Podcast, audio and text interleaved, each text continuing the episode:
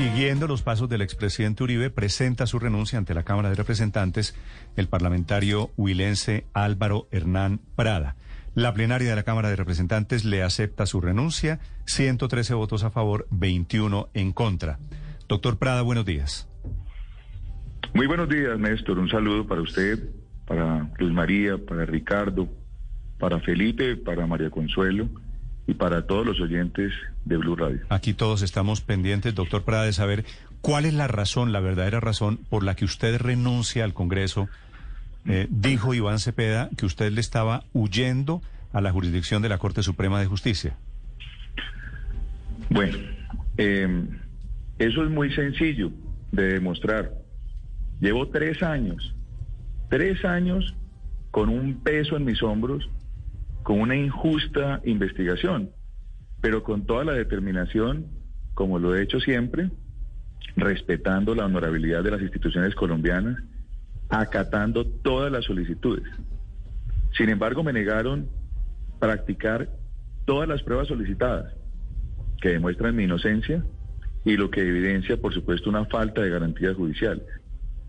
Mientras tanto, en la justicia ordinaria, recaudaron las pruebas de cargo y las pruebas de la defensa, analizaron y determinaron, como debe ser, la inocencia del presidente Álvaro Uribe y solicitaron la preclusión del caso del expresidente ante un juez de la República.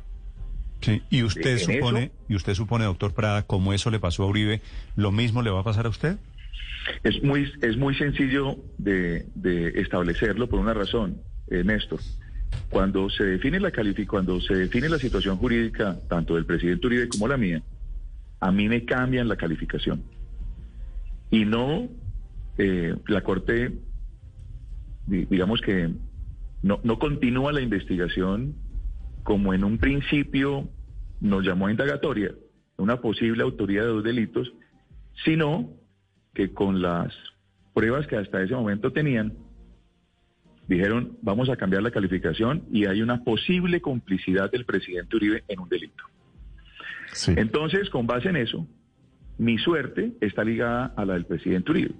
Si al presidente Uribe en la justicia ordinaria ya determinaron, por supuesto, que es inocente como lo es y como me consta, pues lo mío también está ahí. Sin embargo, aquí me había quedado buscando hacer mi defensa técnica, jurídica, en la Corte, en la Corte Suprema de Justicia. Porque además yo crecí con la majestuosidad de la Corte. Mi papá fue compañero de los magistrados que murieron asesinados en la toma del Palacio de Justicia. Y siempre he creído en las instituciones. Le solicité una práctica de 15 pruebas, me las negó. Interpuse un recurso de reposición, me lo negó. Presenté una nulidad, no la resolvió. Presenté una tutela hace más de, de un mes, ya creo que casi dos meses, y tampoco se han pronunciado. La Procuraduría General de la Nación presentó una solicitud para precluir en la Corte Suprema el, caso mío y la Corte no se pronuncia. Entonces, mi deber, que es por supuesto con mi familia, con mi esposa, con mis hijos, con los colombianos, con mis electores, que les debo una exoneración de responsabilidad en este tema, pues es por supuesto buscar que se aclare. Así me toque renunciar a mi curul, y salir a, pedirle a la justicia ordinaria que, que por favor se pronuncie. Pero, doctor Prada, pero habló usted ayer de un entaramado en contra del expresidente Uribe y suya. ¿Montado por quién? Aquí es evidente que hay una judicialización de la política, que lamentablemente ha sido promovida por algunos congresistas, y lo dije con nombre concreto con el congresista de las FARC, que han buscado, a través de visitas a las cárceles, buscar eh, criminales peligrosos para ver quién termina hablando en contra del presidente Uribe. Y montaron, por supuesto, toda una artimaña para acusar al presidente Álvaro Uribe Vélez, para impedir que siga trabajando por este país y además meterlo a la cárcel, un hombre que en mi concepto ha sido el hombre más importante los últimos 100 años que ha dado Colombia. Y, es evidente. Y ahora, hay un run run que ha venido hace varias semanas, que yo no le he dado credibilidad, pero tampoco pienso eh, eh, digamos que, que, no puede tener alguna, eh, si uno hace un análisis con suspicacia, puede decir qué tal que sí. Y eso que estoy diciendo es que ha habido un run run en las últimas semanas, lo dijo el presidente Uribe tal vez hace unos dos meses, que me pensaban acusar para que con la acusación allá saben que yo soy inocente. Y en el juicio me puedo defender y demostrarlo. Pero con esa acusación, impedir la preclusión del presidente Álvaro Uribe en, en este momento, en el momento procesal que se encuentra, que hay una juez que lo tiene que definir. Y yo no me pienso prestar para eso.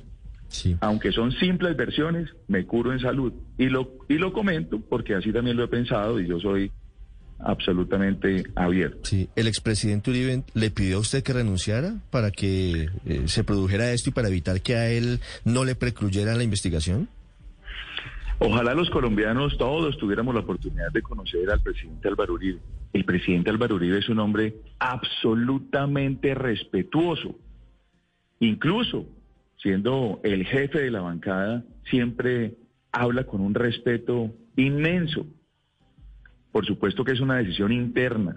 Lo consulté con mi esposa y tomé una determinación, por supuesto, que me duele, porque me duele salir del Congreso de la República y, y, de alguna manera no concluir esta etapa donde había pensado concluirla, en la Corte, para darle credibilidad a las instituciones.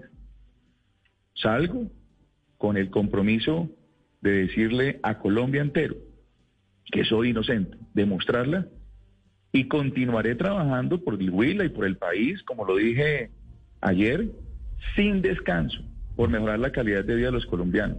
Hago una pausa, pero regresaré o espero regresar cuando este episodio se pueda aclarar.